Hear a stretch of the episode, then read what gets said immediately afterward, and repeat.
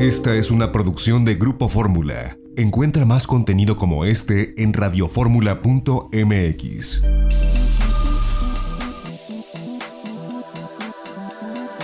Grupo Fórmula presenta a Mari Carmen Cortés, Marco Antonio Mares y José Yuste. Las tres personalidades más destacadas de la economía, las finanzas y los negocios en Fórmula Financiera.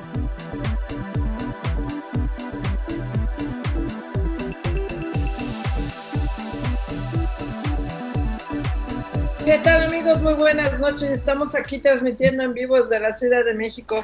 Es Fórmula Financiera. Soy Maricarmen Cortés. Me da muchísimo gusto que nos acompañe el día de hoy. Y bueno, 4.973 nuevos casos de COVID.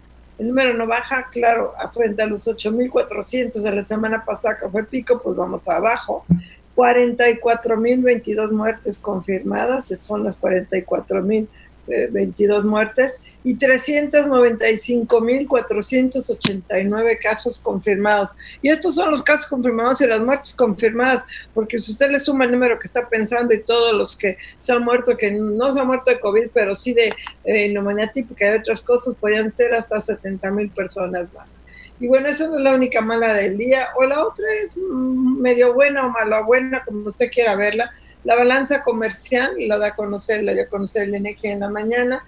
Las exportaciones totales, la buena es que subió el superávit, se duplicó, que eso es una buena noticia, superávit comercial, pero las exportaciones totales cayeron 19.5% en el semestre, enero-junio, este, 12.8% en junio en relación a junio del año pasado, y lo que llama la atención, y ya parece que se va a ir recuperando poco a poco, y si no, debe, ojalá se recupere porque es un, un, un, sector muy importante para la recuperación económica de la industria automotriz. Las exportaciones automotrices cayeron en el semestre, enero-junio, 34.6%, y las exportaciones petroleras casi 42%, 41.8% son así de grave los indicadores, aunque esto ya lo veremos con los economistas, con Papi y usted, pues tiene sus altibajos porque por lo menos se registró un superávit.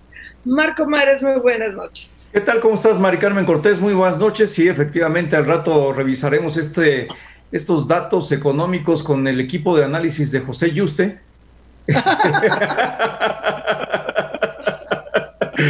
Pero por lo pronto, malas noticias, malas noticias, y al rato nos, eh, nos dirá, Pepe nos ampliará en ese sentido, malas noticias, la economía sigue a pique, no se ve fondo, esa es la realidad.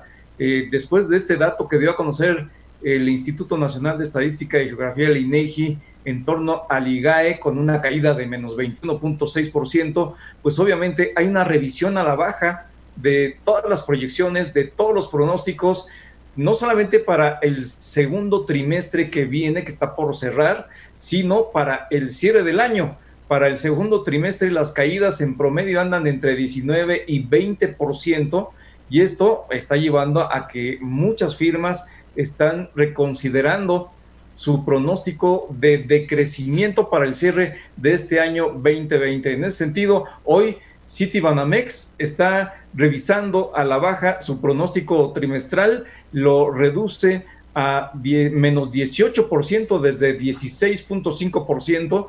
Es una revisión muy importante y su pronóstico de cierre de año también lo revisa eh, o, anticipa que podría estar revisión en la medida en que pues se anticipa una caída espectacular con este dato trimestral y por lo pronto lo tiene en 11, en menos 11.2% eh, Citibanamex. Hay que recordar que pues esta firma pues eh, es muy certera y tiene siempre un equipo de economistas casi como el que tiene Pepe Yuste en Fórmula Financiera, pero por otra parte lo que también es bien importante es que Reuters hace una encuesta ahí entre 13 eh, analistas y también anticipan una caída trimestral del 17.7% para el PIB en el segundo trimestre del año y obviamente esperan que para el cierre del año la caída también eh, pues eh, está de pronóstico reservado, por supuesto, pronóstico a la baja.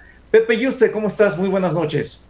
Muy buenas noches, Marco Mares, Mercado y Cortés. Desde luego vamos a analizar estos temas con, un equipo de Marco Mares y Maricarmen Cortés, muy completo que tenemos. Y, bueno, el otro dato del día, que desde luego es malísimo, es un dato que lo vamos a estar platicando más adelante, es el que voy a conocer el Coneval. Esta, este aumento de la pobreza laboral es dramático lo que está pasando. ¿Por qué? Porque hemos visto cómo había disminuido hasta el inicio del 2020 bastante. Eh, aumentaba el salario mínimo, había más empleo, realmente las condiciones eran favorables, pero ahora que crezca 54.9% de la población, quiere decir que más de la mitad de la población en México, a más de la mitad, no, no les alcanza el salario para una canasta alimentaria, están cayendo en pobreza alimentaria, es decir, no te alcanza lo que ganas para poder comer. Esa es la realidad. Así es de fácil lo que está dando a conocer hoy el Coneval, 54.9%. Es una cifra para poner ya prácticamente todas las alertas obviamente del gobierno y del sector privado, porque esta situación es dramática, no te, no te alcanzan tus ingresos para comer para tener la canasta completa de comida en tu familia. Es lo que da el Coneval. Esto, bueno, pues ha sido prácticamente los últimos dos, tres meses que se ha empeorado la situación, como lo hemos visto, una situación, pues sí, de confinamiento económico, de crisis sanitaria, pero de pérdida dramática de empleos, que ha afectado la pérdida de empleos, y de o reducciones salariales o de menores ingresos, quienes estaban en, economía informal prácticamente ya no tienen ingresos y se está notando en esta pobreza laboral. Y es que el presidente López Obrador no lo quiere entender y el secretario de Hacienda seguramente lo quiere entender, pero no puede hacer gran cosa al respecto. Es que sin un plan de contracíclico eh, que se afecta no solamente a las empresas, se afecta a quienes menos tienen. Entonces, eh, desafortunadamente, si no hay empleo, si no hay actividad económica, Sí, o está a cuenta gota la actividad económica, pues ha habido esta, esta afectación muy grave. Y la otra mala, este es el, segmento de las malas noticias del día de hoy, es que ya se aprueba que va a haber un periodo extraordinario en la Cámara de Diputados el, para el miércoles, el próximo miércoles, va a ser el periodo extraordinario y entre los temas centrales son dos de los caprichos de López Obrador. La compra consolidada de medicamentos que se anunció que tenía que hacer solo con empresas del extranjero, pues violaba la ley de adquisiciones públicas. ¿Y qué hacer cuando una iniciativa del López Obrador viola la ley? Pues cambiemos la ley para que se adopte señor presidente. Entonces el Congreso de Diputados convoca este periodo extraordinario para cambiar la ley de adquisiciones públicas este miércoles. ¿Para qué? Para que puedan comprar todas las medicinas del extranjero, a pesar de las voces de Canifarma, de Amelaf, de Patrick Devlin de la Comisión de Salud del Consejo Económico Empresarial, de todos los que voces que hemos tenido aquí en el programa y de todos los medios diciendo, oigan, nos sentamos con ustedes, tengamos un diálogo, aquí está la industria mexicana, se están poniendo en riesgo miles de empleos. Pues no, vamos a modificar la ley para cumplir el capricho de López Obrador. Pues sí, la verdad es que es verdaderamente lamentable, no solamente es un tiro en el pie en el propio gobierno con el tema de los medicamentos, esta intención de comprar en el mercado internacional, eh, realizar las licitaciones de todos los medicamentos que se requieren en México, es verdaderamente lamentable para la industria farmacéutica nacional que hoy está muy robusta y que incluso tiene eh, pues eh, un excedente de capacidad, hoy está siendo subutilizada porque solamente utiliza el 60% de su capacidad y con esto pues le van a terminar de dar eh, pues eh, eh, en el blanco a la industria farmacéutica. como tú lo decías, Mari Carmen, pues si no está acorde a la ley del pensamiento presidencial, pues hay que cambiar la ley y es lo que están tratando de hacer. Ojalá que esto más adelante tengamos un poquito más de luces. Tengo entendido que vamos a platicar con el presidente de Canifarma. Pero otra buena noticia que bueno, estamos en las malas, pero una buena noticia de las que, de las que se ven pocas está la de eh, Moody's. Hoy Moody's eh, dijo que esta reforma de pensiones es una reforma eh, importante, es una reforma que fundamentalmente lo que elimina es la posibilidad de la nacionalización, así se refiere, de la industria de las afores y que con esta reforma lo que va a hacerse es profundizar el sistema financiero de las Afores, que es el segundo inversionista en México a nivel eh, conjunto, a nivel corporativo, después de los bancos y que sin duda podría llegar hasta alcanzar el 25% desde el 16% que tiene actualmente en el mercado. Yo creo que es una nota interesante, importante, que Moody lo está reconociendo. No, desde luego, mira, ahí sí hay que decir que López Obrador hizo bien con esta reforma en pensiones, va en el camino correcto, desde luego insuficiente, faltan más para el tema de pensiones, pero va en el camino correcto. La verdad es que incluso desechó la, esta iniciativa de Afore única que quería el gobierno de la Cuarta Transformación. Ahí hay muchos que lo querían, que querían agarrar el dinero de los trabajadores que están en las pensiones. Esto se... Pepe, ¿te estás congelando? Sí. Pepe se nos congeló, pero bueno, este sí es una buena reforma. Otra buena otra buena mientras se descongela Pepe, porque se un problema con el internet, Pepe voy a conectar, es que el Infonavit anuncia que puede, que haces pago anticipado de hipotecas puedes tener descuento de hasta 40%. Ah, caray. Dependiendo de, tu hipoteca, si pagas la hipoteca, ya, creo que con eso. dependiendo. Pepe, te habías congelado, pero vamos a un corte y regresamos.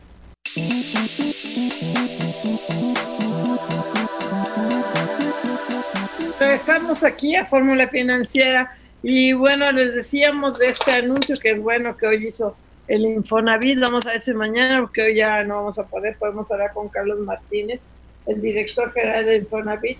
Los descuentos van desde el 5% hasta el 40% si pagas el saldo total de tu deuda hipotecaria. Es como una recompensa por pago anticipado.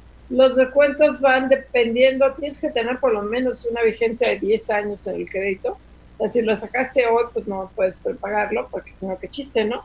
Lo sacas, prepagas y te llevas el 40%, pues no. Y, y van en función también de tus ingresos, eh, del monto del crédito, pero por ejemplo, si tienes entre tus ingresos tienen entre 3 mil y 9 mil pesos mensuales, hasta 10 mil pesos mensuales, este, y la, tienes un crédito que, que tiene vigencia de 10 a 14 años, tus descuentos pueden ir del 30 a 40% del saldo de tu deuda hipotecaria, lo cual está muy bien, la prepagas, ¿no? Y este, un descuento del 40% de una deuda hipotecaria es altísimo. Pues está muy bien y creo que es muy atractivo, pero ahorita creo que la iliquidez es lo que priva en la mayoría de los bolsillos de los mexicanos y más en aquellos segmentos en los que están eh, pues eh, quienes tienen un crédito Infonavit o, a lo mejor habrá algunos que, que, sí puedan, ojalá lo puedan aprovechar. Yo creo que es una buena oportunidad, es una buena idea de Infonavit, pero pues vamos a ver, vamos a ver cómo responden. No, desde luego está buenísimo, si puedes, si puedes prepagar, está buenísimo. El problema es que ahorita no es un tema de poder prepagar, es un tema de sobrevivir, de poder mantener todo el crédito de Infonavit y seguirlo pagando con un salario. Ese es el problema por la crisis económica que estamos viviendo. Eh, ahí esperemos que, la verdad es que el Infonavit ha funcionado bien, ¿eh? hay que decirlo, que está tratando de hacer bien las cosas, incluso en esta pandemia, en esta crisis, ha hecho programas para facilitar la vida a, los acreditados. Y este, bueno, pues a, ver si, quién lo puede aprovechar, pero la verdad es que en, pleno de una crisis es difícil que alguien lo aproveche. Es cierto, o sea, el problema es de liquidez. Este, pero bueno, por otro lado, este, ahí está esta oferta por parte del, del que a mí se me hace interesante. Y bueno, este, vamos a, regresando al corte, que bueno, tenemos un corte, vamos ahora con Rafael Igual, presidente de la Canifarma, para que nos platique sobre qué opina este periodo extraordinario que inicia el miércoles y que va a haber, los temas que se van a tratar son el, el um, todo lo que tiene que ver con las compras de medicamentos, modificar la ley de adquisiciones públicas para que entonces sí puedan darle prioridad a empresas extranjeras y no mexicanas lo que me parece sumamente riesgoso. No sé qué va a pasar con el Telecan, porque si vamos a empezar a abrir a comprar medicinas de India, de China, de países donde no tenemos tratados de libre comercio, también esto podría generar, perder las ventajas arancelarias que tenemos al firmar un tratado de libre comercio. Es el chiste. ¿Para qué firmamos un tratado de libre comercio? Para tener un beneficio arancelario. Claro, pero además, Mari Carmen, Pepe, lo que dicta y recomienda la Organización de Naciones Unidas es que todos los países tengan su propia planta productiva y más como en tiempos como los que estamos viviendo, en donde de pronto hay una pandemia y los productores de medicamentos se ven acosados por las grandes potencias y quieren comprar eh, el medicamento lo estamos viendo con eh, la vacuna para el COVID-19 que Estados Unidos de antemano luego, luego, quiso hacer allí una compra anticipada y creo que sí, sí la está logrando. Y mientras los que otros países que también lo requieren y todo, pues podrían quedarse en la cola. Y por eso es bien importante que cada país pudiera tener su propia planta, porque eventualmente ante una necesidad pues no va, no, no va a estar pudiendo importar de aquellos países que luego primero anteponen su necesidad de mercado nacional y luego pues anteponen la oferta y la demanda del mercado internacional. El que te compre a más alto precio pues es al que le vas a, a, vender. Ahí, bueno, tenemos nosotros una planta de vacunas, es la de Birmex. Esta planta existe, es del Estado mexicano, del gobierno mexicano. Birmex tenía una alianza incluso interesante con Sanofi para traer la vacuna de influenza. Esto creo que es importante porque habría que darle recursos precisamente a ver Birmex, que desfundado, tendrían que darle recursos para poder otra vez hacer vacunas, pero ahí está, ahí está, incluso estaba haciendo una nueva planta, pero se han quedado sin presupuesto. Creo que ahí podría ser, realmente vemos la necesidad, si queremos cierta soberanía en estos temas, pues podríamos lograrlo. Porque el tema de la vacuna, mira, yo creo que va a venir para inicios del 2021 y ahí va a ser un tema de dinero, de paga esto y a ver si se logra. Pero bueno, ya tenemos en la línea a José Manuel López Campos, el, el presidente con Canaco Servitud. José Manuel, ¿cómo estás? Muy buenas noches. Hola, Maricarmen, muy buenas noches.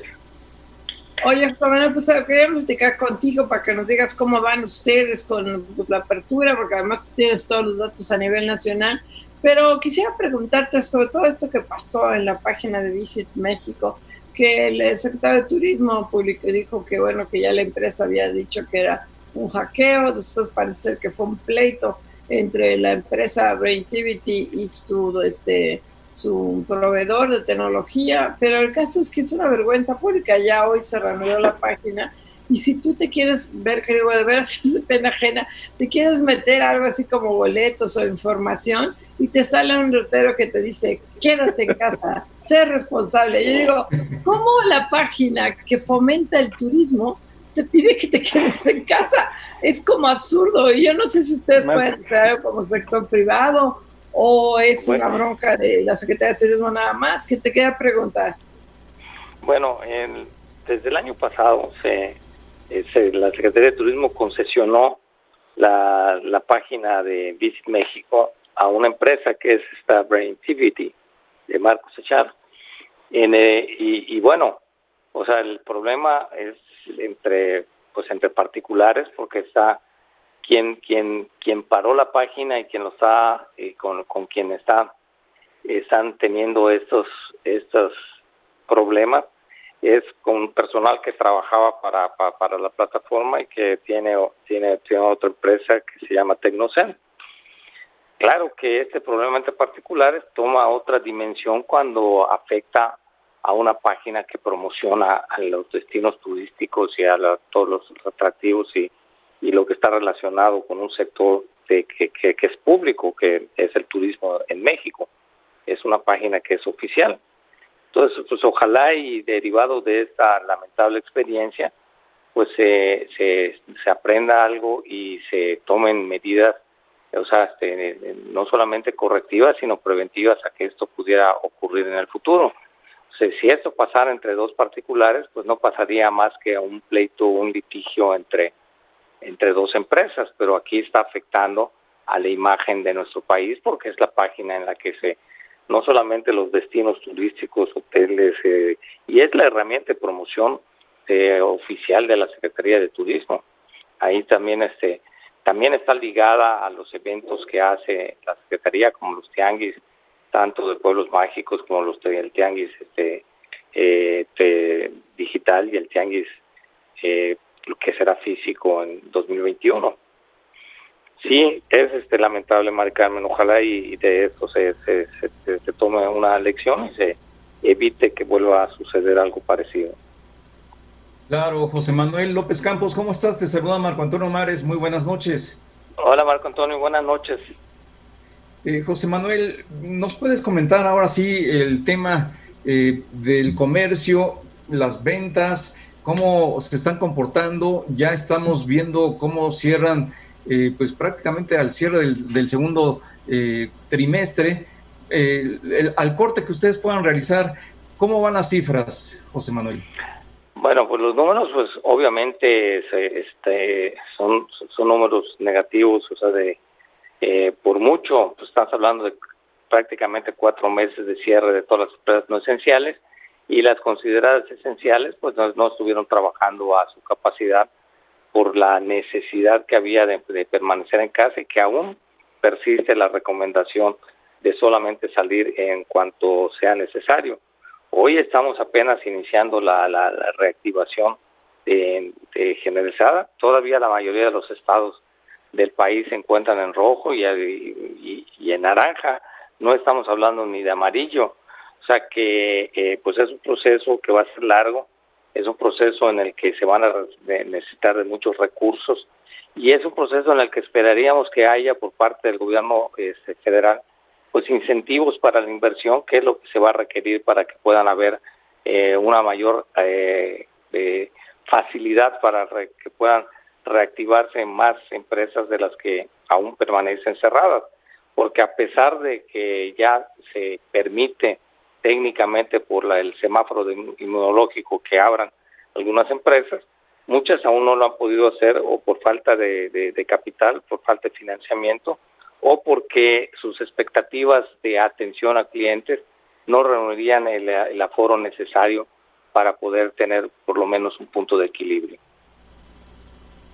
Así es, José Manuel, te saluda José Yuste. Oye, déjame regresar al tema de la página de Visit México, donde pues llama la atención, nos comentas que es un tema entre particulares, pero el problema es que a esos particulares les dio la Secretaría de Turismo, la, pública, les dio este, este tema, y entonces los que estamos padeciendo somos prácticamente todos. En ese, en ese caso, ¿qué hacer? ¿Otra página? Eh, pedirle a la Secretaría que, que informe de manera mejor. ¿Qué, ¿Qué hacer? Porque la verdad es que obviamente a quien se lo dio pues no está haciendo bien su trabajo.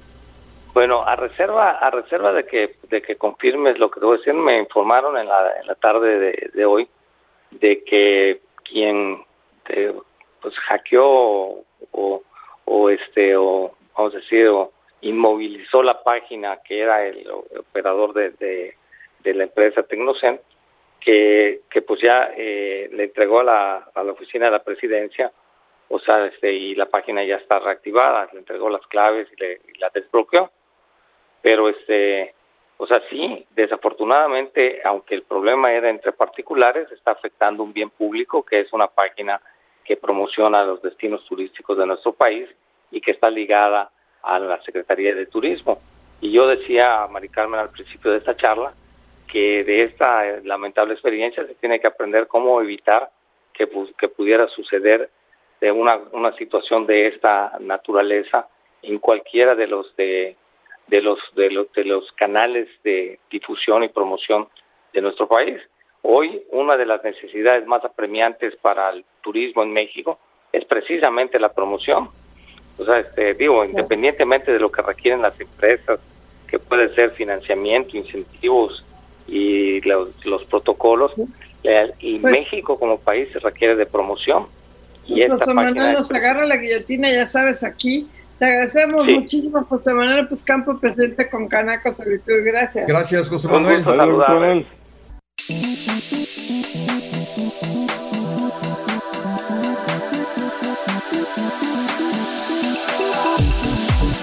Regresamos aquí a Fórmula Financiera y tenemos en la línea a Rafael Wall, el director general de Canifarma. Rafael, ¿cómo estás? Muy buenas noches.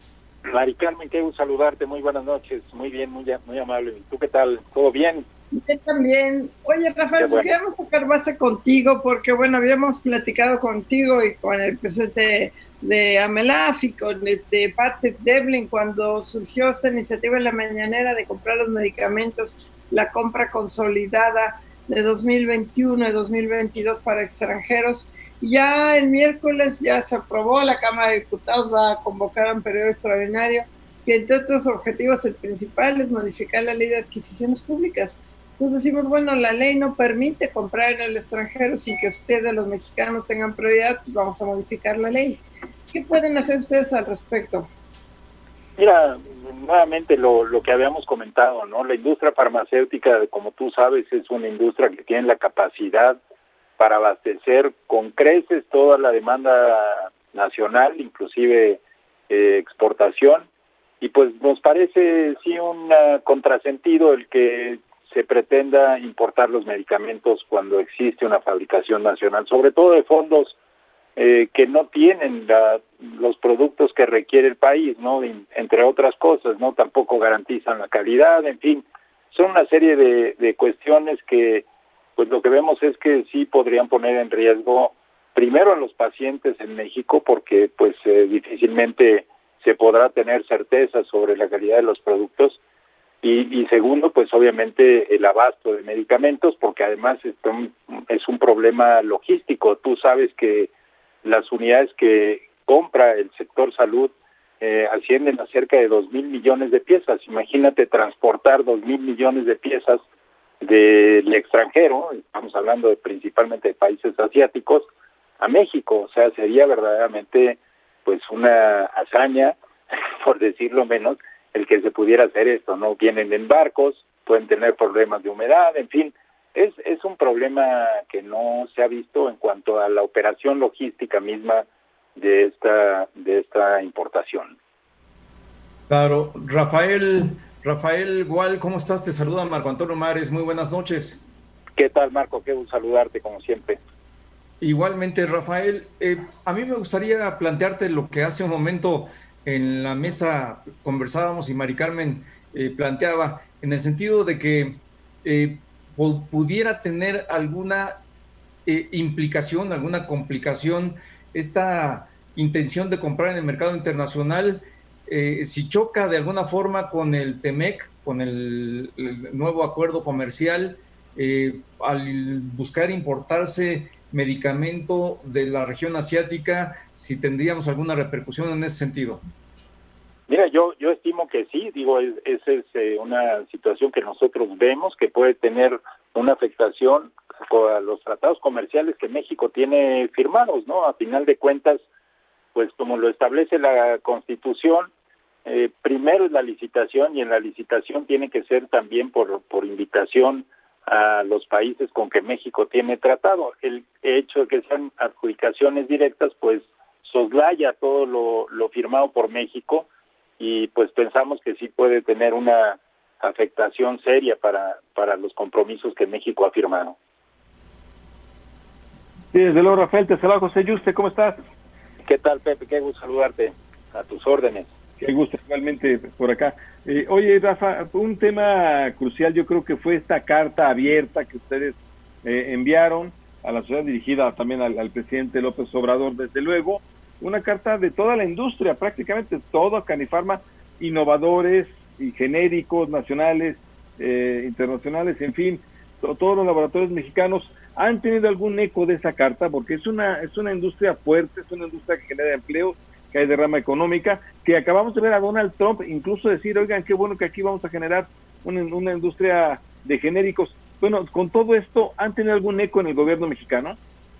Mira, lamentablemente no, no hemos tenido pues una respuesta a esta petición de diálogo que realmente lo que pretendía esa carta era eh, presentarle al señor presidente una serie de datos que pues desde nuestro punto de vista son contundentes, parte de lo que ya he mencionado, eh, y que deberíamos de buscar una solución entre las partes, ¿no? Todas las, eh, todos los países están buscando precisamente lo contrario, o sea, fortalecer su industria interna por todas las complicaciones que representa el rompimiento de las cadenas de valor por la misma pandemia. Entonces, la estrategia es vamos a fortalecer a la industria local, para en un sector estratégico y prioritario como es la salud, pues contar con los medicamentos en el país.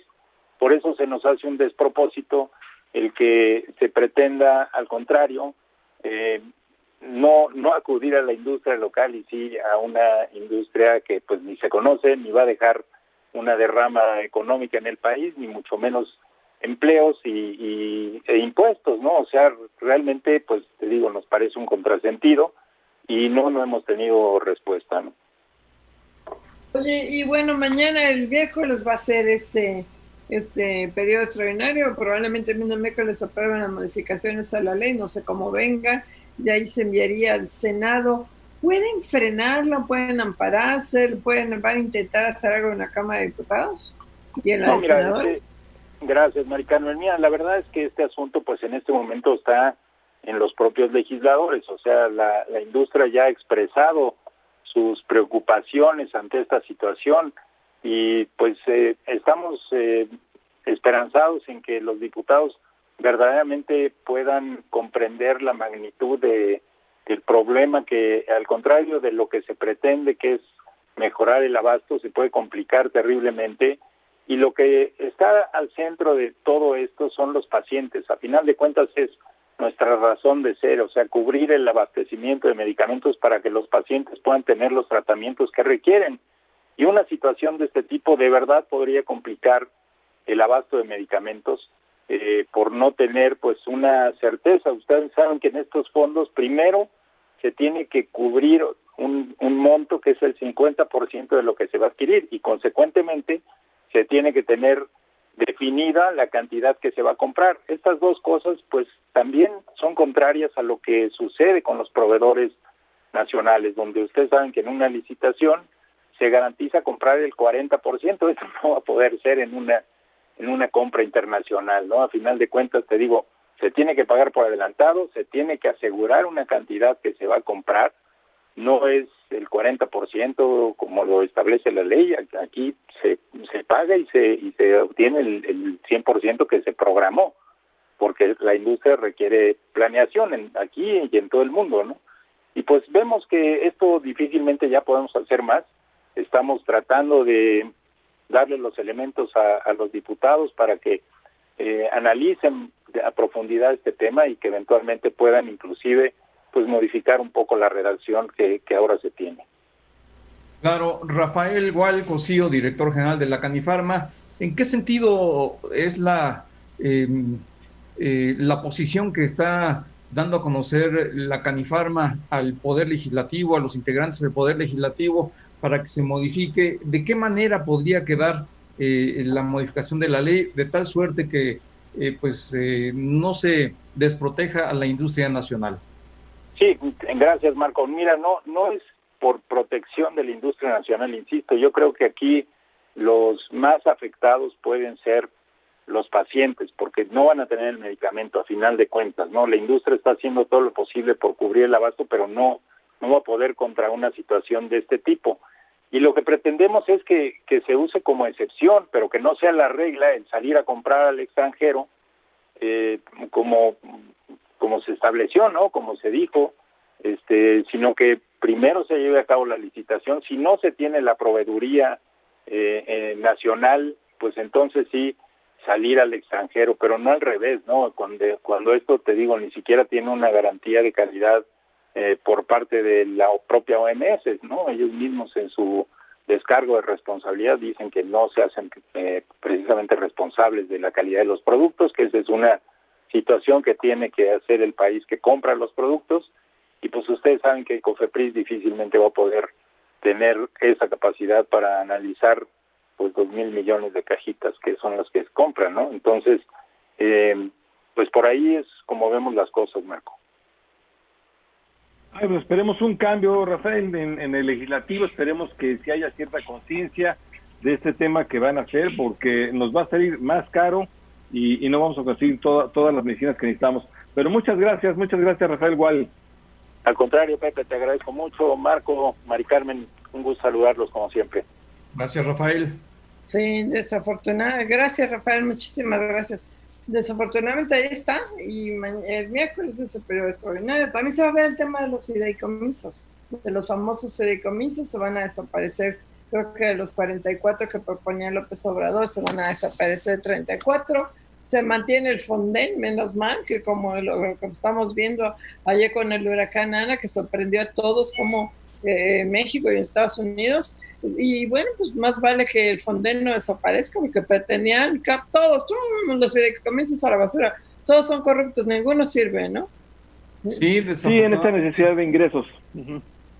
Adelante, Pepe. En esa enorme necesidad de ingresos que, que, tiene el gobierno mexicano, no lanzó una reforma fiscal, hubiera sido buena una reforma fiscal antes de todo esto, eh, a ver si a mediados de secciones dicen que la va a lanzar, pero pues yo creo que después de la crisis todavía una reforma fiscal va a ser bastante complicado. El caso es que es un gobierno que sí, se ha quedado sin ingresos.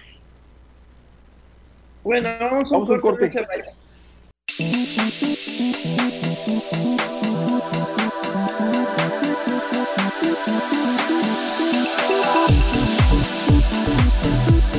Aquí a Fórmula Financiera y tenemos en la línea al secretario ejecutivo del Coneval, José Nabor Cruz. ¿Cómo estás, Pepe? Muy buenas noches. Muy buenas noches, Mari Carmen. Todo muy bien, ¿ustedes qué tal? Gracias. Oye, pues eh, preocupante si este, los resultados que dan a conocer ustedes en la medición de la pobreza laboral reconocen con la encuesta telefónica de ocupación y empleo de TOE que no es la misma que la otra, pero ahí están los datos y son alarmantes. Me gustaría eh, enfocarnos, si nos permites, en cómo hay una gran discrepancia entre el empleo formal, todos se ven amolados, pero el formal, el informal y el mayor impacto pues, es la gente que menos tiene, es el empleo informal. Cuéntanos. Claro que sí. De hecho, ya en semanas anteriores habíamos platicado sobre esta parte de, las, de los pronósticos de posibles incrementos de pobreza laboral por parte del Coneval que hicimos públicos el pasado 11 de mayo. Y bueno, este instrumento que dio a conocer INEGI en estas últimas semanas, que es la ETOE, pues sí nos da una aproximación ciertamente muy cercana de cómo ha evolucionado el mercado laboral en estos últimos dos meses. Para poner en contexto, de acuerdo a las cifras del índice de tendencia laboral de pobreza, que a partir de las ENOES hemos estado estimando en los últimos años por parte del Coneval, pues el pico más alto de pobreza laboral se situó prácticamente hacia finales de 2014 con un 43% de la población. Con las cifras que hoy damos a conocer por parte del Consejo, trabajadas a partir de la ESOE, tenemos que alrededor del 53% de la población reporta pobreza laboral en el mes de abril, 54.9% para el mes de mayo. Evidentemente, y aún con todas las aportaciones que tiene este instrumento estadístico por parte del INEGI, pues ciertamente sí nos da una aproximación de cómo en estos meses muy puntualmente se ha incrementado la pobreza laboral, evidentemente por el efecto catastrófico que ha habido en los mercados laborales de nuestro país. Pepe Nabor, ¿cómo estás? Te saluda Marco Antonio Mares, muy buenas noches. Muy buenas noches, Marco Antonio. Eh, ¿Nos podrías comentar acerca de lo que pudiera estar compensando el conjunto de programas sociales del actual gobierno que han estado muy enfocados y van perfilados a tratar de ayudar a la población de menores ingresos? ¿Esto de alguna forma ha minorado o con todo y todo, eh, pues eh, se necesita que se apoye más?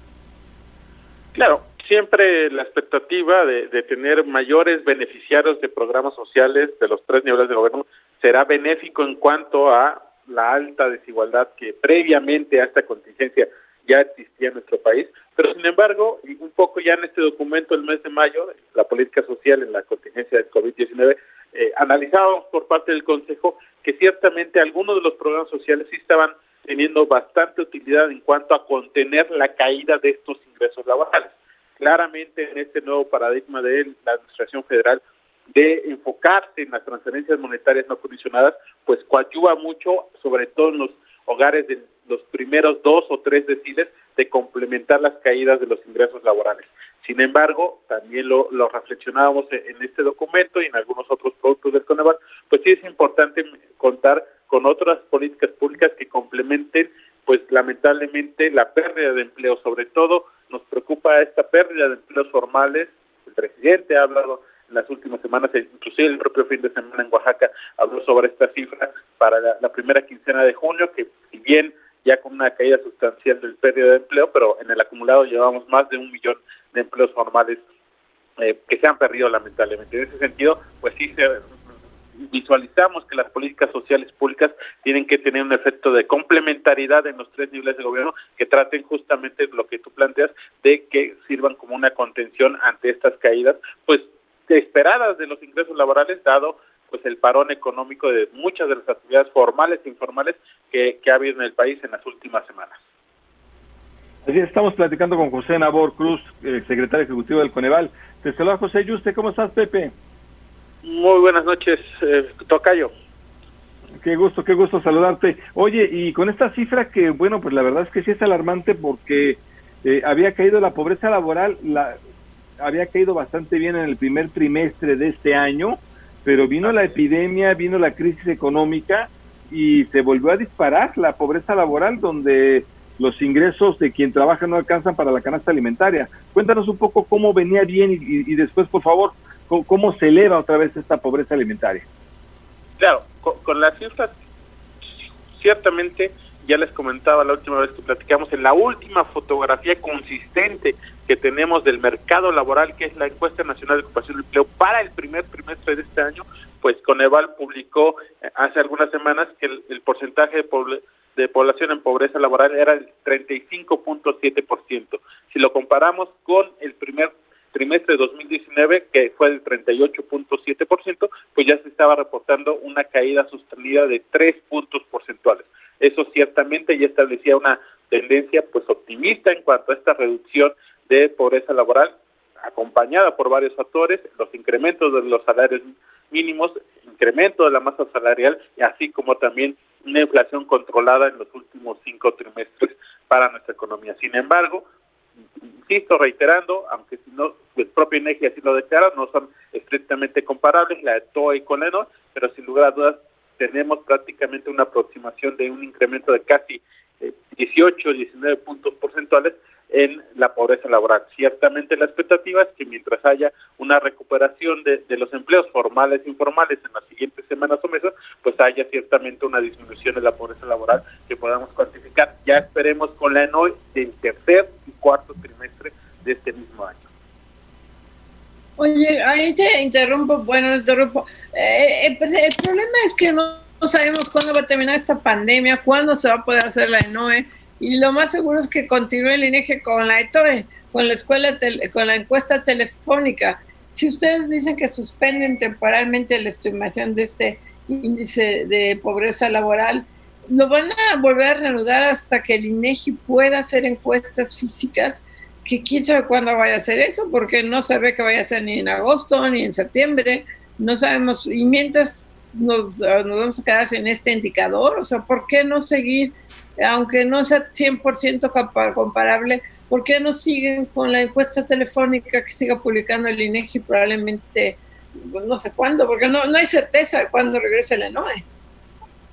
Así es, Mari Carmen. De hecho, eh, eh, lo que hemos platicado, eh, muy afortunadamente en este buen diálogo que mantenemos con nuestros padres de INEGI, ellos manifiestan que van a publicar en las siguientes semanas, en una o dos semanas seguramente, el dato para el mes de junio a partir de la ETOE en su diagnóstico mercado laboral, lo cual nos permitirá seguramente actualizar las cifras que dimos a conocer el día de hoy, pero sí la expectativa, dado que tenemos, INEGI tiene compromisos muy relevantes, no solamente en la NOI, sino la ENIC, para este segundo semestre de este año, pues la expectativa es que ellos nos manifiestan y un poquito acompañado con el acuerdo publicado en el diario oficial de la Federación la semana pasada, en que la Secretaría de Salud permite ya hacer levantamientos físicos, aún evidentemente, como bien lo mencionas, con la, la pandemia sigue y es un riesgo activo para los encuestadores, pero tenemos la esperanza ciertamente de que haya una publicación de la NOE para el tercer o cuarto trimestre. En caso que no lo ocurriera, y que siguiera este instrumento telefónico, indudablemente Coneval seguirá uh, ofreciendo esta cifra aproximada del índice de tendencia laboral de pobreza a partir de los datos que con encuestas telefónicas INEGI esté publicando puntualmente. Claro, eh, José, a, a, mí me gustaría, cambiándote un poquito de tema, si nos dices eh, recientemente y hace apenas un par de días, dieron a conocer el análisis que hicieron de los programas sociales. ¿Cuáles son los resultados más importantes que destacarías de, eh, este, de este análisis que hicieron ustedes? Claro que sí, son 17 evaluaciones, un tema inédito para el Coneval de hacer de manera simultánea estas 17 evaluaciones de programas prioritarios. Cambiamos, innovamos nuestra metodología en cuanto a que estas evaluaciones de diseño de los primeros años de las administraciones federales Ahora la innovación fue que se incorporaron experiencias en campo. Cada una de estas 17 evaluaciones tuvieron experiencia, levantamientos en tres estados de la República, visitamos 23 entidades, un poco más de 100 municipios a lo largo de este año y dos meses que duraron todo este proceso de las evaluaciones y entre los principales hallazgos pues, ciertamente eh, visualizamos y analizamos esta ah, cuestión transversal que tienen las y los servidores de la nación, así como la coordinación general de programas en la mayoría de los programas que evaluamos. asimismo, hicimos una serie de consideraciones en cuanto a que se requiere seguir capacitando a este personal, a las servidoras de la servidores de la nación en cuanto a esta función tan relevante que ellos tienen en los programas. También eh, analizamos un poco sobre la necesidad de seguir avanzando en este esquema de bancarización, sobre todo en las áreas eh, rurales del país, los operativos ciertamente de llevar el dinero a estas localidades más alejadas y que no cuenten con sistema financiero es muy costoso y ciertamente peligroso en algunas zonas del país. Por lo tanto, también hacemos una serie de recomendaciones de, mejorar esa parte operativa y sin lugar a dudas, y es una de las cuestiones que nos parecen más relevantes por parte del Coneval, es que varios de los programas hicieron actualizaciones y mejoras en sus lineamientos y en sus reglas de operación a partir de las recomendaciones que en este proceso Coneval les, planteaba, sobre todo en los primeros meses de este año.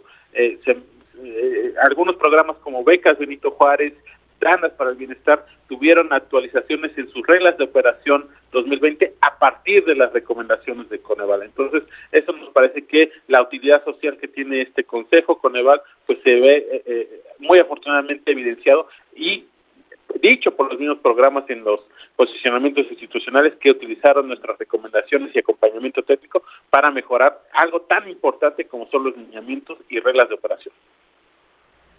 Eh, así es, Pepe. Eh, oye, Pepe, ya solo nos queda un, minutito, solo rápidamente. El tema es desempleo, el tema es desde luego atacarlo para el tema, para el nivel de ingresos. Un, ¿Una renta mínima vital o qué sería una de las propuestas?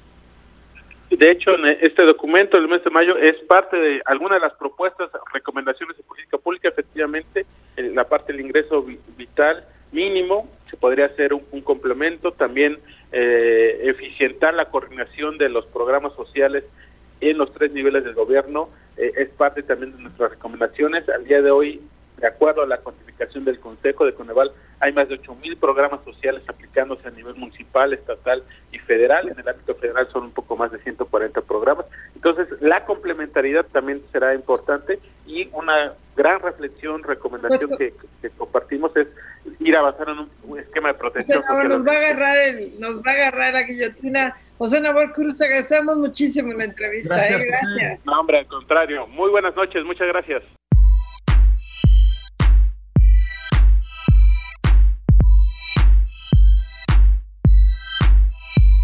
El resumen. En Fórmula Financiera, la información más destacada del mundo de las finanzas.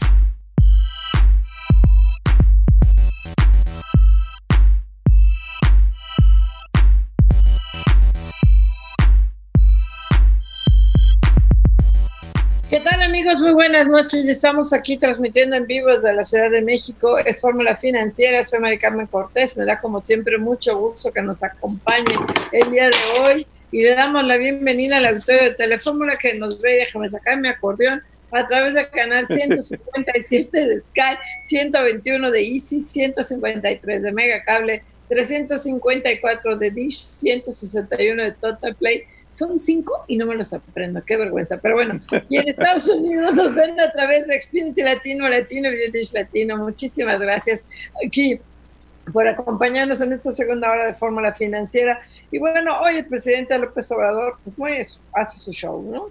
Llega la mañanera, ahí llega el avión presidencial, que ya se nos había enseñado a la prensa ya antes de que se fuera a Estados Unidos, donde según estaba soleando, quemando y estaba todo arrumbadito, que regresó impecable el avión, pues lo volvió, hizo su show y no se sube, no sé si se suba en los cubitos sin que nadie lo vea, pero delante de los medios no, porque juró que nunca iba a poner un avión, un pie en ese avión. Realmente es el peor vendedor del mundo, lo decíamos el otro día y hay que, que hay que reiterarlo. ¿Se imagina que algún primer ministro o algún mandatario de algún país quisiera comprar el avión presidencial, que es muy buen avión, y quisiera comprarlo, pues no puede, porque si el presidente de México dice que es fifí, que es ostentoso, que guácala, que cómo se llama, este, que, ¿cómo se llama José María, cómo se llama Morelos? Que se llama Carlos Salinas, que bueno, las cosas que dijo el avión. Imagínate que alguien se atreve a comprar este avión y a pasear, pues se lo comerán vivo en su país. Entonces ya, para un jefe de Estado, imposible. Solamente Bolsonaro a lo mejor se atrevería a comprar algo así, pero tienen aviones mucho mejores y más modernos.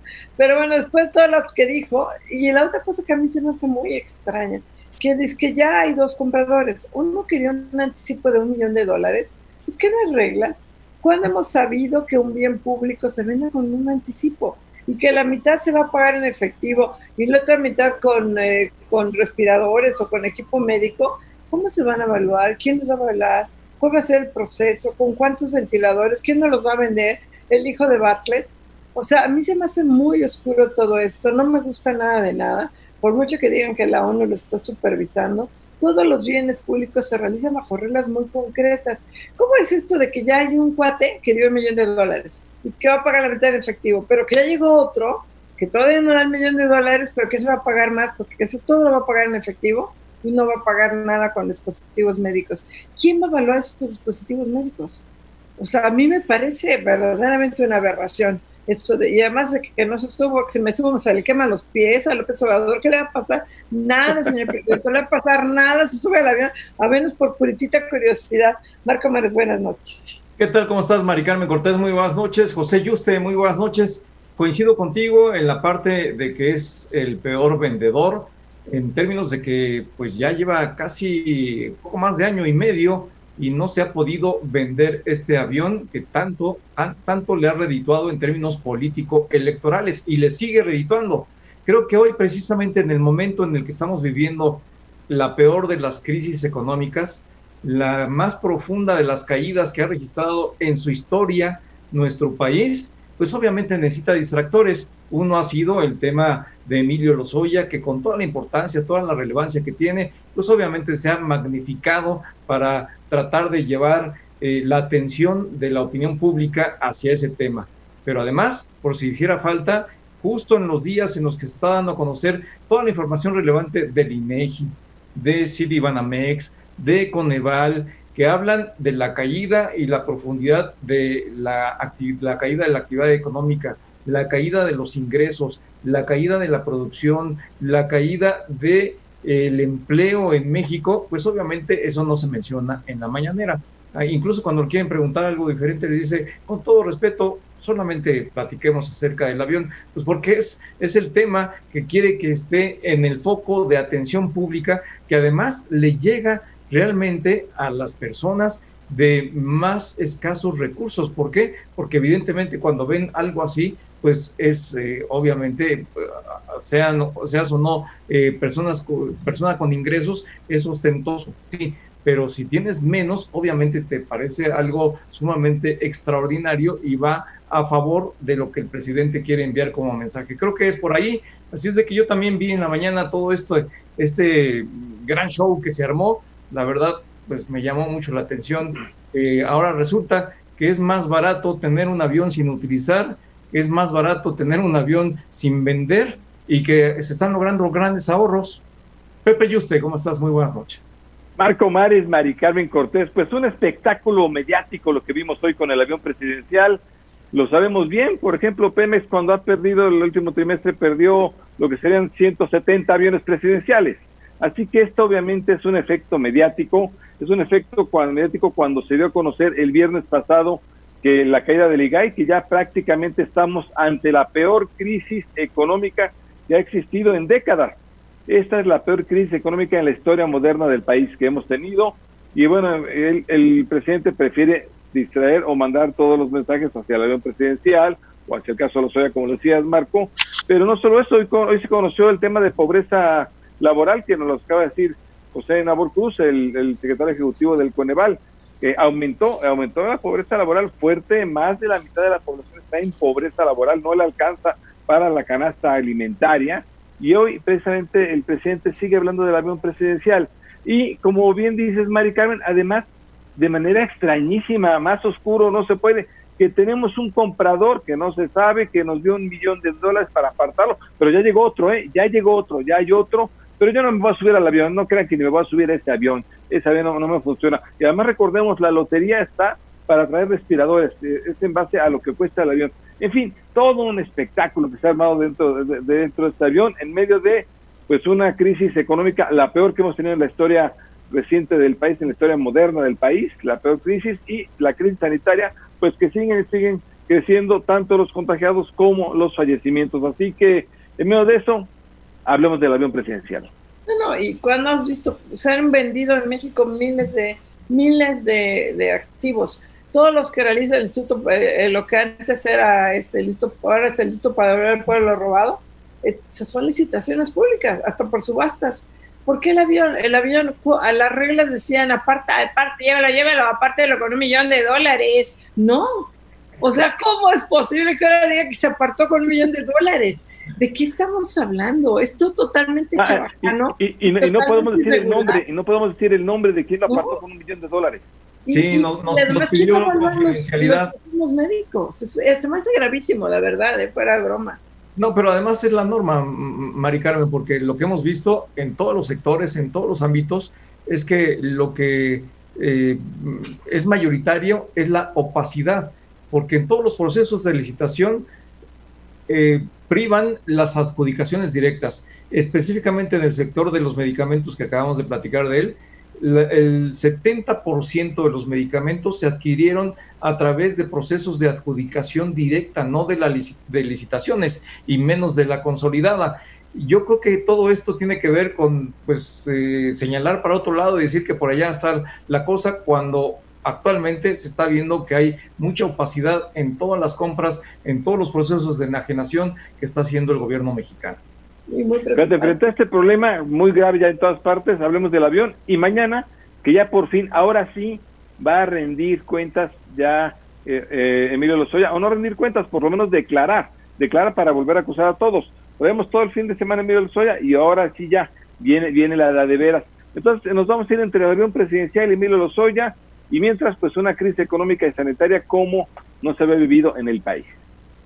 Y bueno, por otro lado, este, está el tema de, yo nos caso mucho el superávit que se registró hoy en la balanza comercial, pero las exportaciones cayeron casi 13% en comparación a junio del año pasado.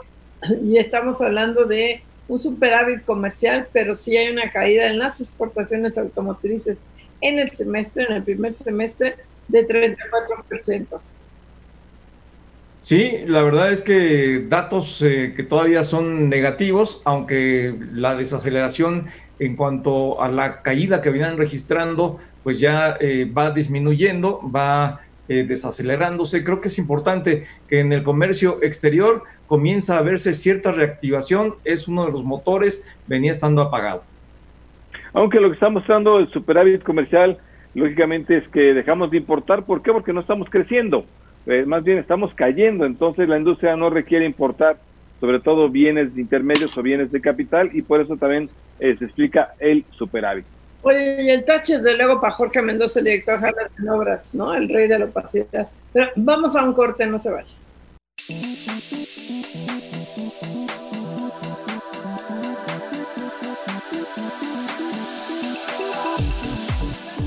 Fórmula financiera y tenemos vía Zoom, o sea que quien está en teléfono lo podemos ver y quien estamos en Reforma lo podemos oír, a Enrique Beltranena, que es el CEO, el director general de Volaris. ¿Cómo estás? Muy buenas noches. Muy buenas noches, Mari Carmen, Marco Antonio y Pepe. Qué gusto estar con ustedes esta noche y estar con su audiencia.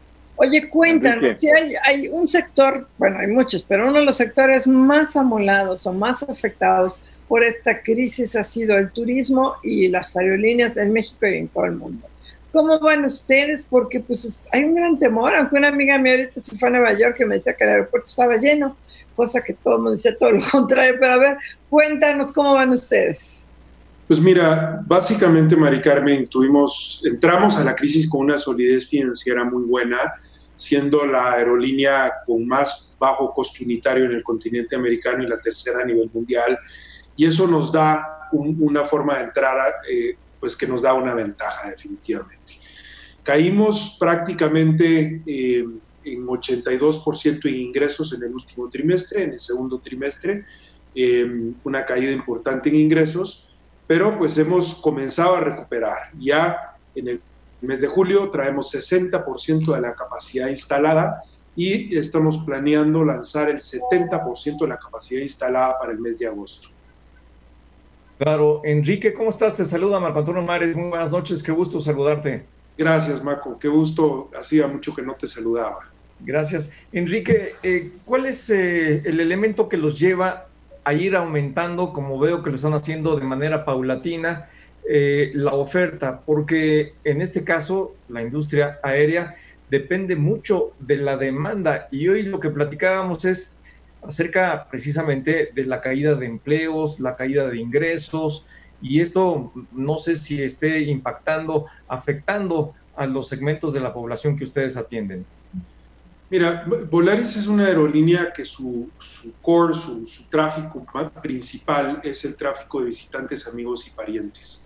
Y en realidad lo que estamos viendo es que eh, el modelo de bajo costo, el modelo de punto a punto y el tráfico de, pasajeros, eh, de visitantes, amigos y parientes, es como que el primer segmento que se recupera. Te doy un ejemplo. Yo tengo a mis papás de 86 y 89 años en Guatemala. Guatemala no ha abierto. Me urge ir a ver en qué están mis pobres padres y, ver si necesitan algo, si necesitan plata, que necesiten. Entonces, ese segmento arranca. Segundo, es un segmento que no necesita hotel para pernoctar. Entonces, la confianza para poder llegar y pernoctar donde los familiares es, es, es mucho mayor que, que, que, en los otros segmentos. El segundo segmento que estamos viendo en aceleración, en aceleración es el segmento de las pequeñas y medianas empresas. Si tú eres un emprendedor y tienes que realmente llevas tres meses, cuatro meses sin, sin, sin percibir ingresos, pues tienes que salir a vender y tienes que salir a, a, a dinamizar tu negocio y estamos viendo ese segundo segmento como el segmento de, segundo más acelerado. Tercero, estamos viendo el tráfico de turismo, pero el turismo, eh, este, digamos, el turismo nacional a playas o destinos abiertos. Y eh, ese segmento lo estamos viendo en tercer lugar desarrollándose. Y en cuarto o en quinto lugar vamos viendo el, el tráfico de negocios corporativos. Volaris es una, una empresa que su core, su, su, negocio tradicionalmente ha sido visitantes, amigos y parientes y pequeñas y medianas empresas y un poquito de turismo. Eso conforma, yo te diría, un 95-94% de la base de tráfico de Volaris. Entonces, pues yo creo que el primer elemento que, está, que nos está ayudando es que estamos realmente en unos segmentos que realmente son los que se están acelerando y saliendo adelante. Uno. Dos Volaris trae un esquema de tarifas, dado los costos que utiliza, que puede hacer con, mediante tarifas muy bajas y, mediante un esquema de precios muy bajo, hacer que se dinamice y, que crezca la demanda generando una elasticidad a través del precio.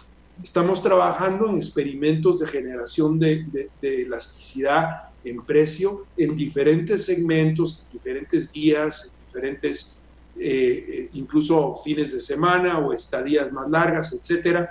Entonces, ese trabajo es un trabajo que nos está permitiendo dinamizar el regreso en una forma más rápida y más importante que el general en la industria. Así es, Enrique. Te saluda José Yuste. ¿Cómo estás? Qué gusto saludarte. Pepe, qué gusto.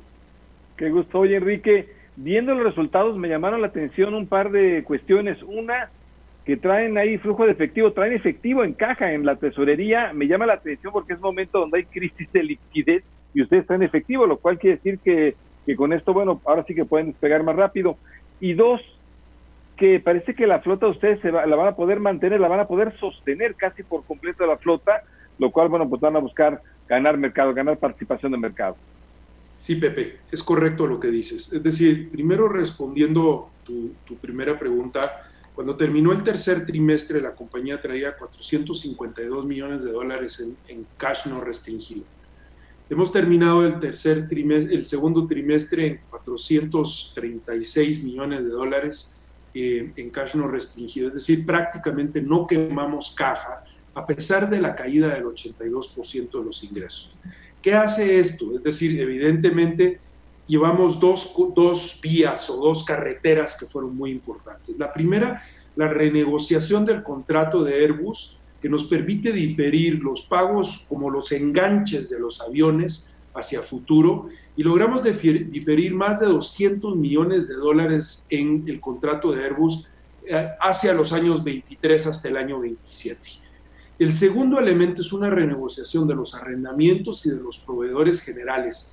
Tocamos base con 350 proveedores en la compañía, que son los más importantes que surten en las cosas más importantes a la compañía y logramos una disminución de 266 millones de dólares de costos o postergación de pagos, donde prácticamente el 30% va a ser repagado en este año y 70% hacia el año entrante. ¿Qué hace eso? Eso te da la tesorería que necesitas para arrancar y poder hacer el desarrollo que necesitas hacer en este momento en el ramp-up y regreso de las rutas. Ahora, ustedes en mayo habían reportado una caída de creo que 80%, 88% en pasajeros. En junio, ¿cómo están? Y en lo que va de julio, no sé, yo puedo reportarlo.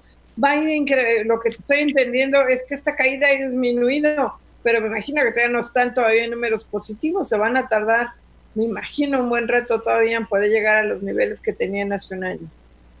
Efectivamente, este, en número de pasajeros domésticos en el mes de, en el mes de mayo reportamos una caída de 88% y en el mercado internacional de 95%. Sin embargo, ya en el mes, en el mes de, junio eh, este, vemos una recuperación y eh, ya la caída doméstica es solo del 66% y el internacional de 79%. Eh, julio todavía es, mucho, todavía es mucho, ¿no? Sí, todavía fue mucho. Eh, julio, pues ya viene eh, más reducida la cosa. como te explicaba Mari Carmen, traemos ya prácticamente el 60% del itinerario. Estamos operando con índices de ocupación sólidos de 74, 75% en el mes de julio y las cifras pues van caminando poco a poco hacia donde creemos que deben de ir. Claro, estamos platicando con Enrique Beltranena, él es el CEO de Volaris. Enrique, ¿de qué tamaño van a salir, eh, de qué tamaño va a salir Volaris de esta crisis sanitaria económica en México? Eh, Aeroméxico lo estamos viendo, se va a achicar. ¿Ustedes se van a mantener el mismo tamaño? Eh, ¿Van a buscar crecer? Eh, la economía mexicana está en decrecimiento. ¿Cómo combinas esos elementos? Pues mira, ese es un poco el racional más importante detrás de la renegociación del contrato de Airbus. Es decir, nosotros creemos, eh, Marco Antonio, que primero hay un reacomodamiento de la capacidad en México. Interjet ha sacado aproximadamente 55 aviones.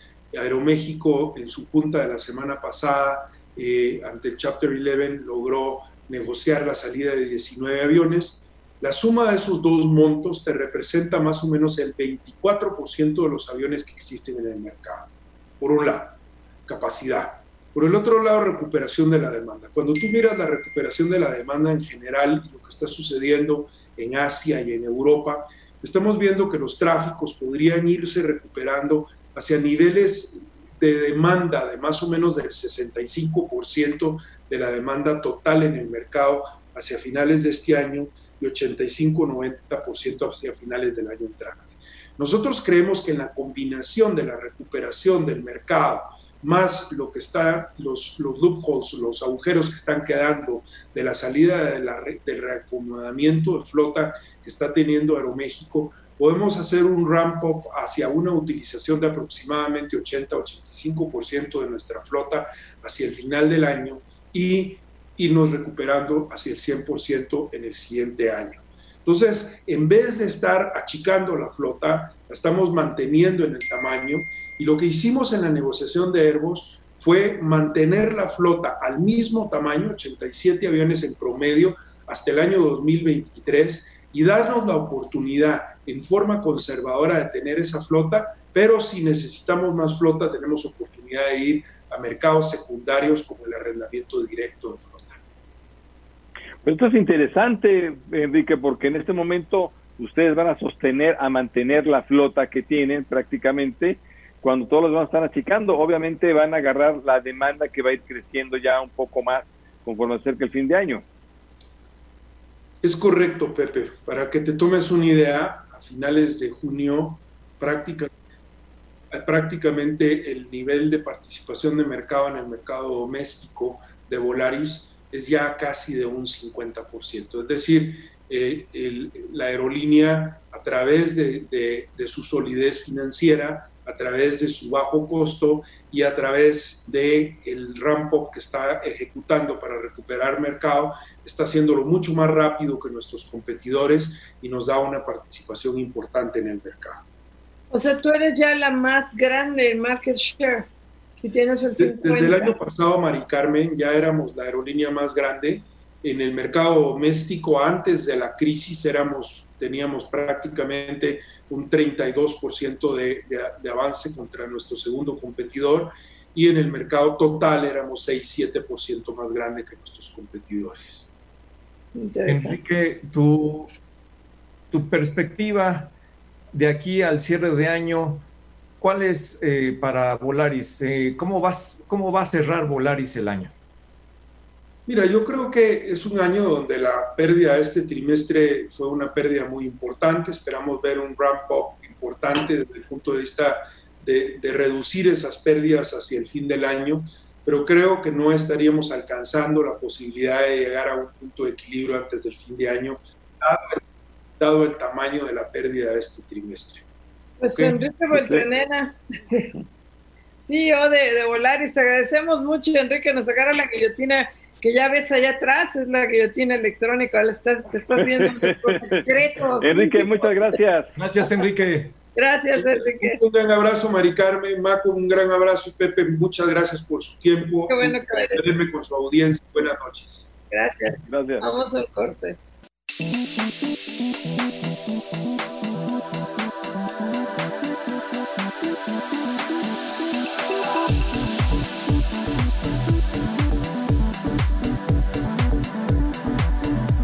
Aquí a Fórmula Financiera. Nos da mucho gusto que también tenemos vía Zoom a Carlos Serrano, economista en jefe del BBVA.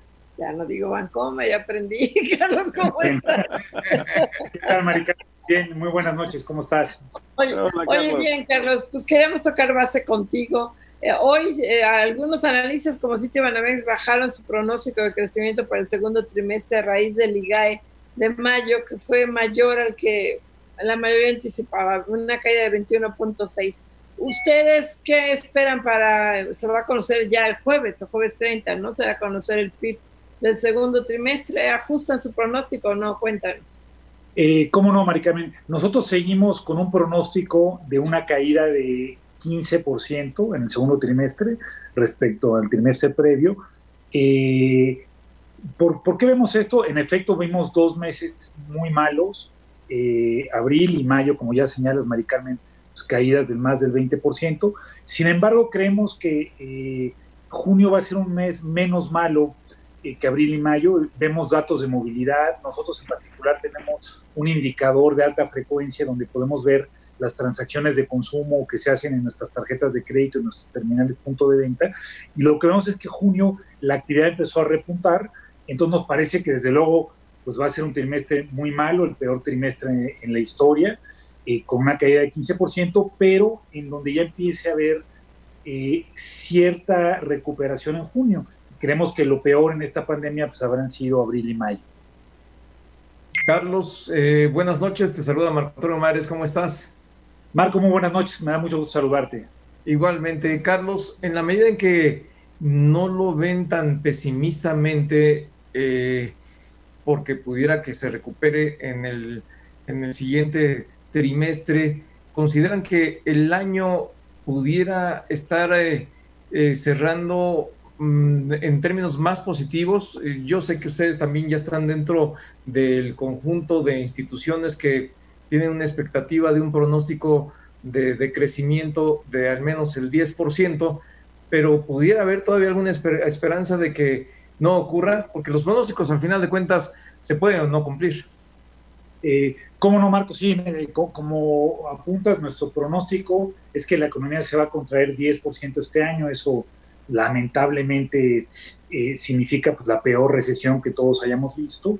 Y creo que la probabilidad de que ya con la información que tenemos, con lo que ya tenemos del segundo trimestre, la probabilidad de que un escenario así no se materialice es muy baja. Yo te diría, nosotros lo que tenemos es un, eh, un rango donde creemos que la economía se va a contraer entre menos 9 y menos 12, pero no vemos ya eh, ahora con la información que hay algo que nos haga pensar que no vamos a ver una eh, recesión en esos niveles y lo más seguro es que veamos una recesión de doble dígito. más. Oye, Carlos, la estrategia para combatir la pandemia, ¿qué tanto está afectando? Porque vemos que en efecto en otras economías ya estamos viendo algunos rebrotes, pero es que aquí nunca nos hemos dado la oportunidad de estar casi sin contagio. La verdad es que el semáforo naranja parece que quedó y se va a mantener un buen rato. Y esto pues afecta confinamiento, afecta actividades. ¿Qué tanto está afectando la estrategia para combatir la pandemia? Eh, ¿Cómo no, Pepe? Mira, yo te diría, en efecto, en, México lamentablemente no hemos visto ni, lo, ni los casos muy buenos como eh, países del este de Asia, ¿no? como Vietnam, como la propia China, como Japón, que lograron eh, controlar la, la, epidemia de manera casi inmediata. Ni siquiera hemos visto lo, lo, lo que ha ocurrido en Europa y con mayor grado en Estados Unidos de controles y rebrotes. Como bien apunta aquí, lo que hemos eh, experimentado es eh, una eh, fase creciente desde que empezó la pandemia en que no se ha logrado domar y eso lamentablemente se va a traducir en una recuperación más lenta. Si se acuerdan, hace tres o cuatro meses cuando conversábamos nosotros, les decía que nosotros pensábamos que no había una disyuntiva entre proteger la salud y proteger la economía, que si protegíamos la salud y eso significaba un encierro eh, bastante estricto, tomar medidas eh, como, las caretas, eh, como hacer pruebas, eso no solamente iba a significar proteger la salud, sino que la caída en la economía podía ser profunda pero de corta duración. Y lamentablemente me parece que hoy, tres o cuatro meses después, se confirma que esa disyuntiva en efecto era falsa. Eh, lo que no se logró proteger la salud porque la epidemia no se ha controlado, pero tampoco la economía. Si, si en lugar de tener cierres no tan estrictos como los que tuvimos, si en lugar de no haber impulsado el distanciamiento social desde el principio, México hubiese tenido una política de encierros muy estrictos que durase tres o cuatro semanas, podríamos haber domado la pandemia y estaríamos hablando de una recuperación más rápida. Ahora lo que veremos es una recuperación muy lenta porque al no domarse la pandemia, pues las personas van a seguir con miedo a salir, con miedo a consumir. Entonces, eh, lamentablemente estamos teniendo malos resultados sanitarios y malos resultados económicos. La, disyuntiva fue falsa, en efecto. Y además en Europa estamos viendo rebrotes.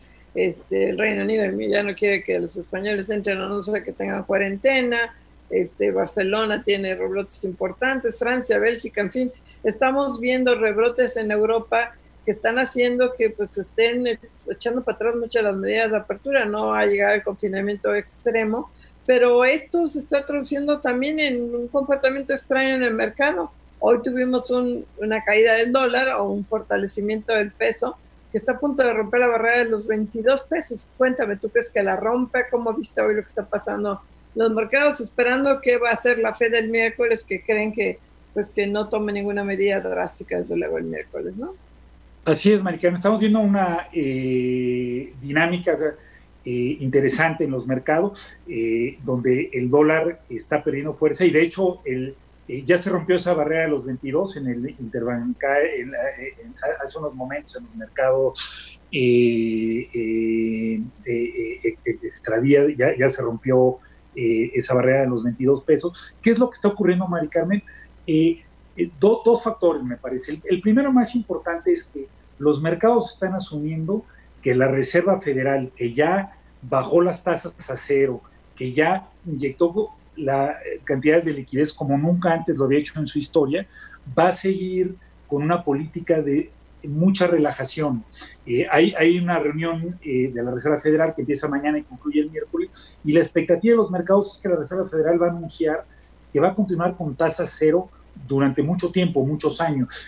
Y eso eh, lo, lo, que hace es que muchos inversionistas digan, bueno, eh, invertir en el dólar no, no va a dar rendimiento, van a ser tasas muy bajas y buscan otro tipo de activos. Entonces, otras monedas se han apreciado, de hecho, hoy vimos el nivel más bajo del dólar contra el resto de monedas en dos años. Estamos viendo niveles altísimos en el oro, porque también está buscándose estos otros activos. Entonces, en general, me parece que los mercados están eh, actuando por dos condiciones fundamentales. La primera está eh, supuesto de que la Reserva Federal va a mantener una política ultralaxa por muchos años. Y la segunda, que también los mercados están viendo que, Euro, que Estados Unidos está controlando peor la epidemia que Europa, que por lo tanto su recuperación va a ser más débil y eso también afecta al dólar. Entonces estamos viendo en general eh, un nivelamiento del dólar contra prácticamente la mayoría de monedas en el mundo y en este sentido pues el peso también hoy se apreció y rompió esta barrera de los 22 eh, que más, más, más que ser un tema propio de México, lo que estamos viendo es un debilitamiento generalizado del dólar en el mundo, ¿no? Claro, Carlos Serrano, y en este sentido el debilitamiento eh, o la débil recuperación de la economía de Estados Unidos, ¿qué tanto va a impactar en la expectativa que tiene el gobierno mexicano de que la entrada en vigor del TEMEC va a arrastrar a, la economía mexicana, va a jalarla de manera positiva? Eh, aunque la mayoría de los analistas coinciden que esto será en el mediano y largo plazos, pero parece que el gobierno, al no aplicar una política fiscal, al no aplicar un programa de apoyo, está eh, fundando más su optimismo en una recuperación de la economía de Estados Unidos y que se recupere el motor exportador de la economía mexicana. ¿Tú lo ves así también? Eh, yo, yo lo que pienso, Marco, es lo que apuntar me parece que lo que va a ocurrir es que este tratado tiene buenas perspectivas para la economía de México, pero en el mediano plazo. En el corto plazo, esta debilidad de la economía de Estados Unidos me parece que va a significar que México también va a tener una recuperación débil. Eh, hemos visto las, las cifras, el, sector manufacturero de Estados Unidos continúa con debilidad eh, y por lo tanto me parece que no habría que cifrar las esperanzas de una pronta recuperación en Estados Unidos. Así es, desde luego, Carlos. Oye, solo para, para terminar este tema, viendo lo que puede pasar con la Reserva Federal, que va a mantener la tasa cero, al Banco de México tendría todavía oportunidad para bajar un poco más su tasa de referencia. Yo así lo veo, Pepe. Me parece que el Banco de México tiene todavía espacio para ser más agresivo. Me parece que ya debe haber sido más agresivo. Y creo que eh, estos dos factores que son, primero, la inflación bajo control, ¿no? con volatilidad, pero la inflación claramente dentro del rango del Banco de México, en, un entorno donde la debilidad de la demanda no va a traer presiones inflacionarias. Y por otro lado, la Reserva Federal, no solamente con las tasas en cero, sino diciendo que las va a mantener en cero posiblemente hasta 2023, estos dos factores creo que le dan bastante espacio al Banco de México para bajar todavía más las tasas y con eso dar alivio bajando la carga financiera a empresas y a hogares. Pues Carlos Serrano, economista jefe de BBVA, muchísimas gracias como siempre por la entrevista, Carlos. Gracias, Carlos. Gracias. Muchos saludos a los tres. Gracias. Realmente. Vamos a un corte, no se vaya, regresamos aquí a Fórmula Financiera.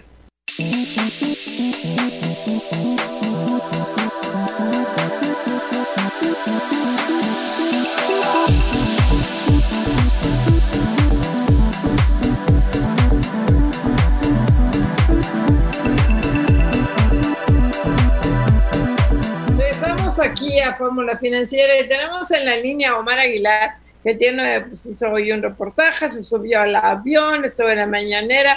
Y Omar, buenas noches, antes que otra cosa. Hola, ¿qué tal? Gracias, buenas noches, así es. Pues les platico a ustedes y al auditorio de Grupo Fórmula que por tercera ocasión el gobierno del presidente Andrés Manuel López Obrador presentó a los medios de comunicación los considerados lujos del avión presidencial TP-01. Para esto, pues dejó el salón tesorería de Palacio Nacional y trasladó la mañanera a lo que era el hangar presidencial en la terminal 2 del aeropuerto. Y luego de que permanecer 19 meses en California, Estados Unidos, el primer mandatario usó de fondo, de BAT, como se le llama, el Boeing 787 8 para enseñarlo y bueno, decir que es un ejemplo de cómo se malgobernaba al país y los lujos que había durante el periodo neoliberal. lo miró de arriba hacia abajo más de 15 ocasiones, no quiso subirse a esta aeronave y volvió a quitar todas las restricciones de seguridad para que los medios videograbaran los exteriores y también los interiores del avión que compró Felipe Calderón y que usó Peña Nieto. Así fue cuando dijo que, bueno, es un insulto al pueblo de México por lo lujoso y ostentoso que es, habiendo tanta necesidad y pobreza entre la población mexicana. Escuchemos parte de lo que mencionó el presidente López Obrador. El propósito de hacer esta rueda de prensa con el avión de fondo es para dar a conocer al pueblo de México cómo se malgobernaba al país, de cómo habían lujos en el gobierno durante todo el periodo neoliberal. Y bueno, les platico también que el político tabasqueño perfiló toda la conferencia mañanera al tema del avión presidencial, lo fue el único tema que quiso abordar el día de hoy. Incluso acortó esta rueda de prensa para que hubiera más tiempo de exponer los llamados lujos del avión y aprovechó también para exhortar a la ciudadanía a que compren boletos para la rifa en virtud de que solamente se han vendido un 25% del total, es decir, aproximadamente un millón quinientos treinta mil cachitos.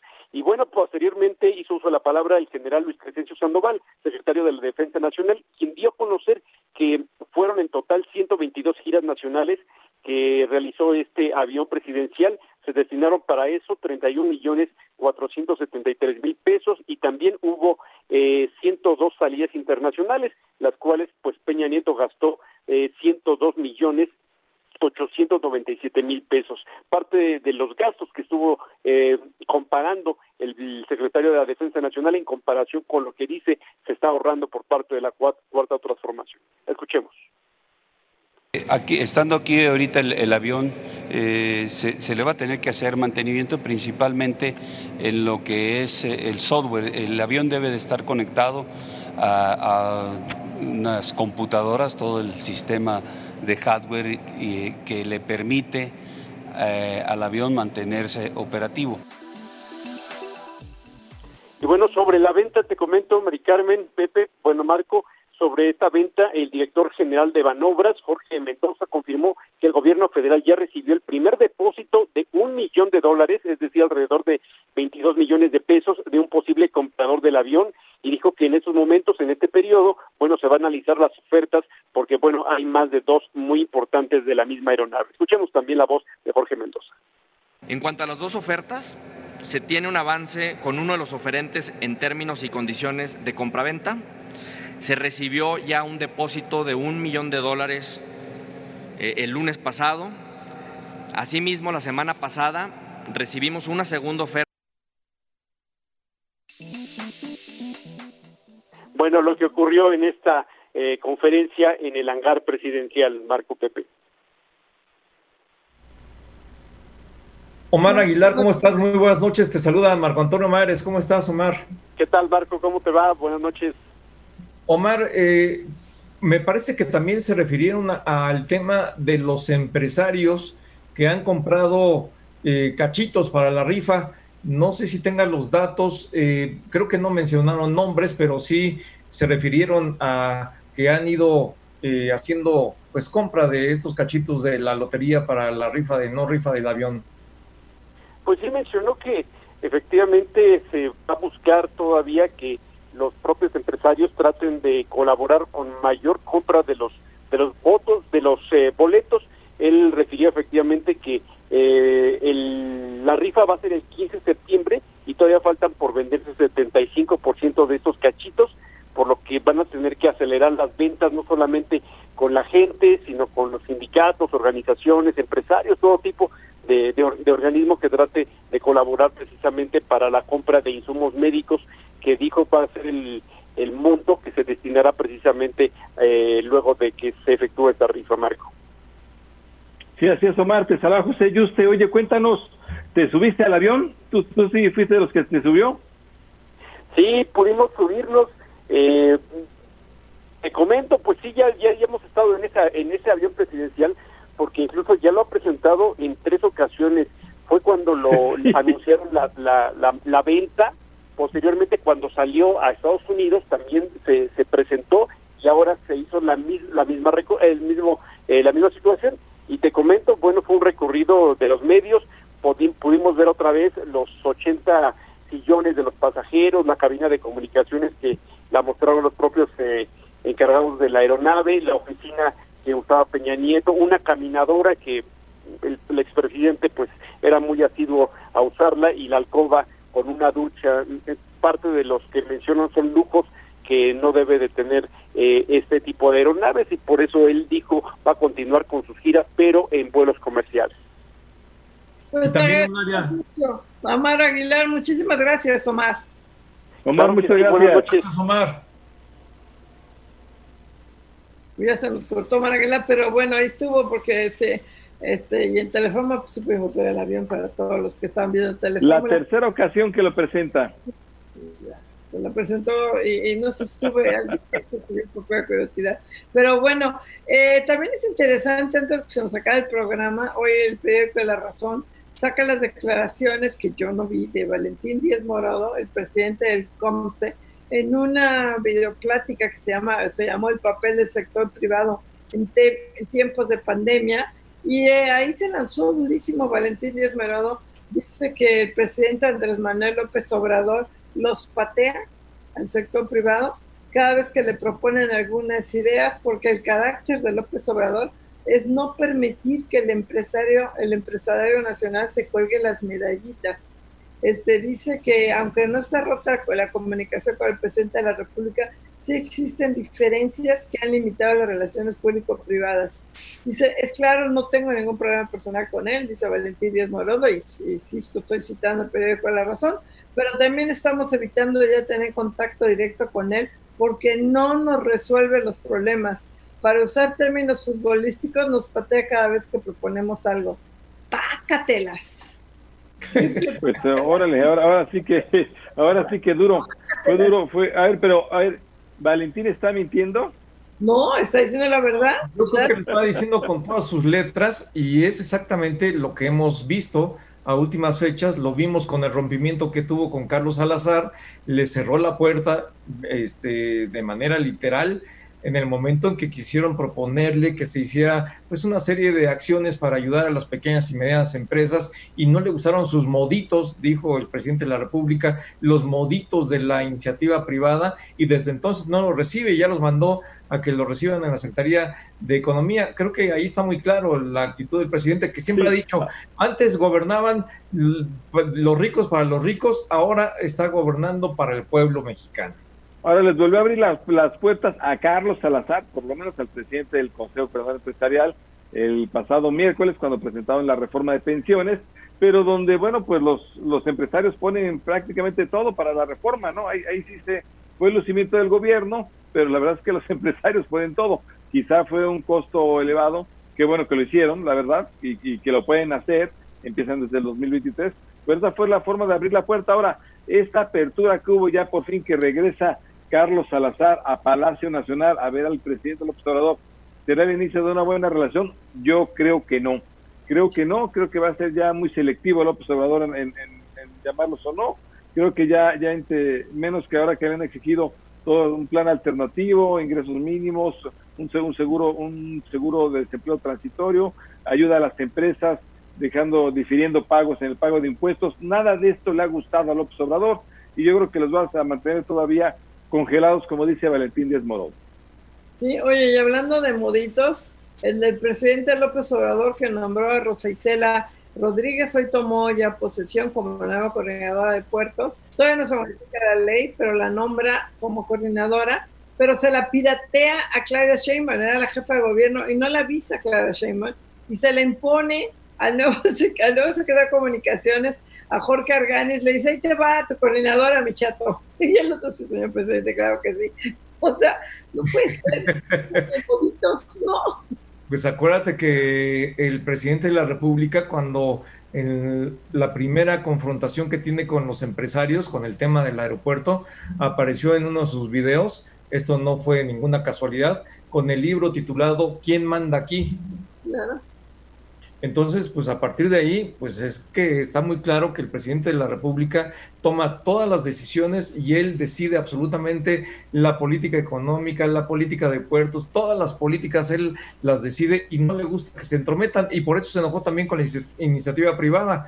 Donde sí le gustó y se puso el sombrerito, como decías Pepe, fue en el tema de las pensiones, porque ahí en las pensiones los que hicieron toda la iniciativa fue la iniciativa privada fueron los empresarios y además la lana.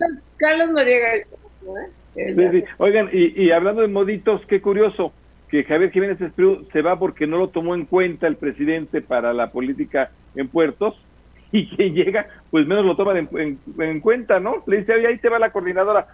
ya le voy a avisar, por cierto, al secretario.